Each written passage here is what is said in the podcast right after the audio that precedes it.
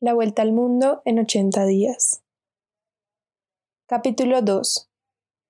De cómo Picaporte se convence de que al fin ha encontrado su ideal. A fe mía, decía para sí Picaporte algo aturdido al principio. He conocido en casa de Madame Tussaud personajes de tanta vida como mi nuevo amo. Conviene advertir que los personajes de Madame Tussaud son unas figuras de cera muy visitadas y las cuales verdaderamente no les falta más que hablar. Durante los cortos instantes en que pudo entrever a Phileas Fogg, Picaporte había examinado rápida pero cuidadosamente a su amo futuro. Era un hombre que podía tener unos 40 años, de figura noble y arrogante, alto de estatura, sin que lo afease cierta ligera obesidad, de pelo rubio, frente tersa y sin señal de arrugas en las sienes, rostro más bien pálido que sonrosado, dentadura magnífica. Parecía poseer en el más alto grado eso que los fisonomistas llaman el reposo en la acción, facultad común a todos los que hacen más trabajo que ruido.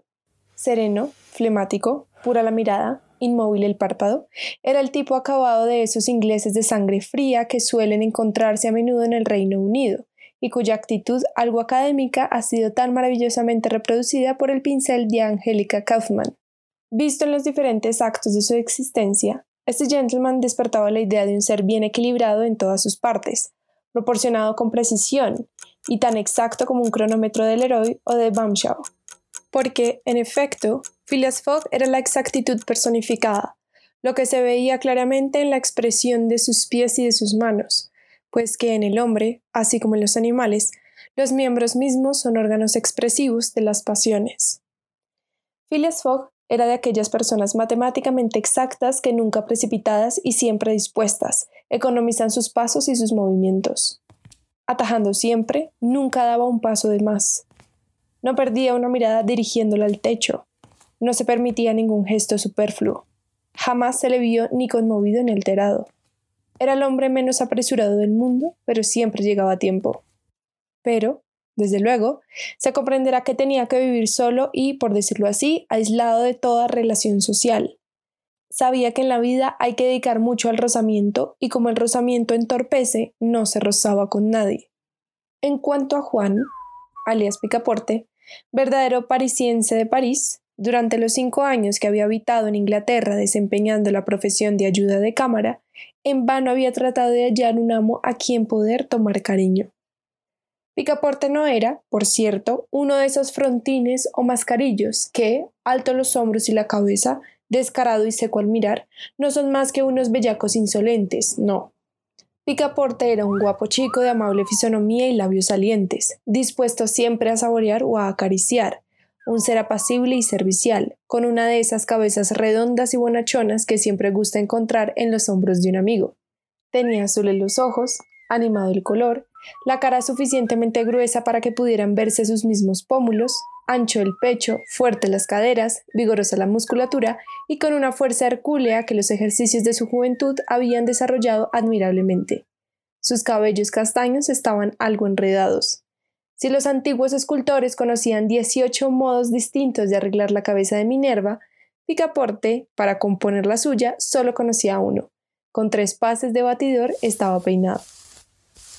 Decir si el genio expansivo de este muchacho podía venirse con el de Phileas Fogg es cosa que prohíbe la prudencia elemental. ¿Sería Picaporte ese criado exacto para la precisión que convenía a su dueño? La práctica lo demostraría. Después de haber tenido, como ya sabido, una juventud algo vagabunda, aspiraba al reposo. Había oído ensalzar el metodismo inglés y la proverbial frialdad de los gentlemen, y se fue a buscar fortuna a Inglaterra. Pero hasta entonces la fortuna le había sido adversa. En ninguna parte pude echar raíces. Estuvo en diez casas y en todas ellas los amos eran caprichosos, desiguales, amigos de correr aventuras o de recorrer países, cosas todas ellas que ya no podían convenir a Picaporte. Su último señor, el joven Lord Longsferry, miembro del Parlamento después de pasar las noches en los Oysters Rooms de High Market, volvía a su casa muy a menudo sobre los hombros de los policemen. Queriendo Picaporte ante todo respetar a su amo, arriesgó algunas observaciones respetuosas que fueron mal recibidas y rompió.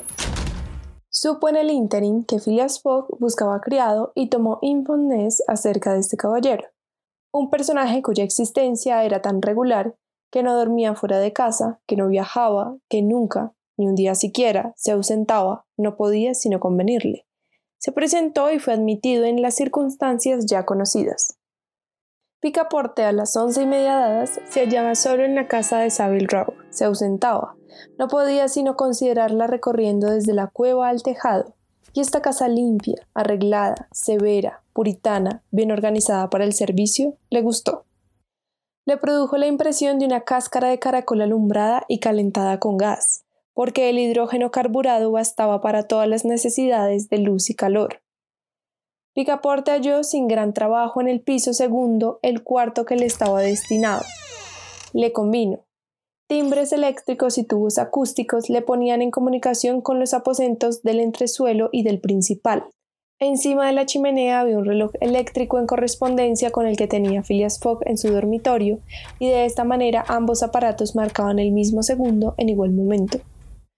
No me disgusta, no me disgusta, decía para sí Picaporte. Advirtió además en su cuarto una nota colocada encima del reloj. Era el programa del servicio diario.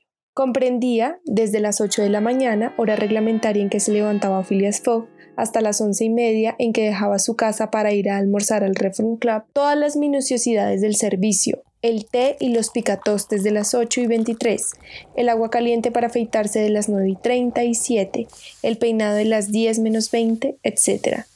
A continuación, desde las once de la noche, instantes en que se acostaba el metódico gentleman, todo estaba anotado, previsto, regularizado.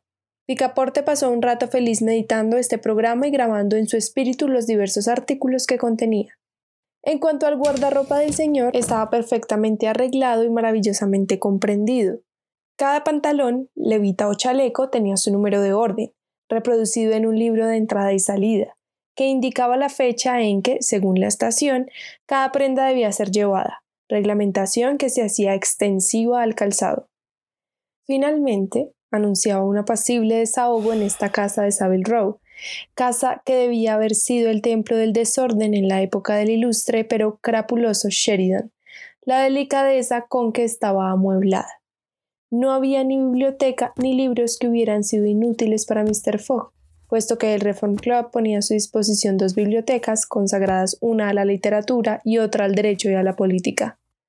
En el dormitorio había una arca de hierro de tamaño regular, cuya especial construcción la ponía fuera del alcance de los peligros de incendio y robo. No se veía en la casa ni armas ni otros utensilios de caza ni de guerra. Todo indicaba los hábitos más pacíficos. Después de haber examinado esta vivienda detenidamente, Picaporte se frotó las manos, su cara redonda se ensanchó y repitió con alegría. No me disgusta. Ya di con lo que me conviene. Nos entenderemos perfectamente Mr. Fogg y yo. Un hombre casero y arreglado. Una verdadera máquina. No me desagrada servir a una máquina.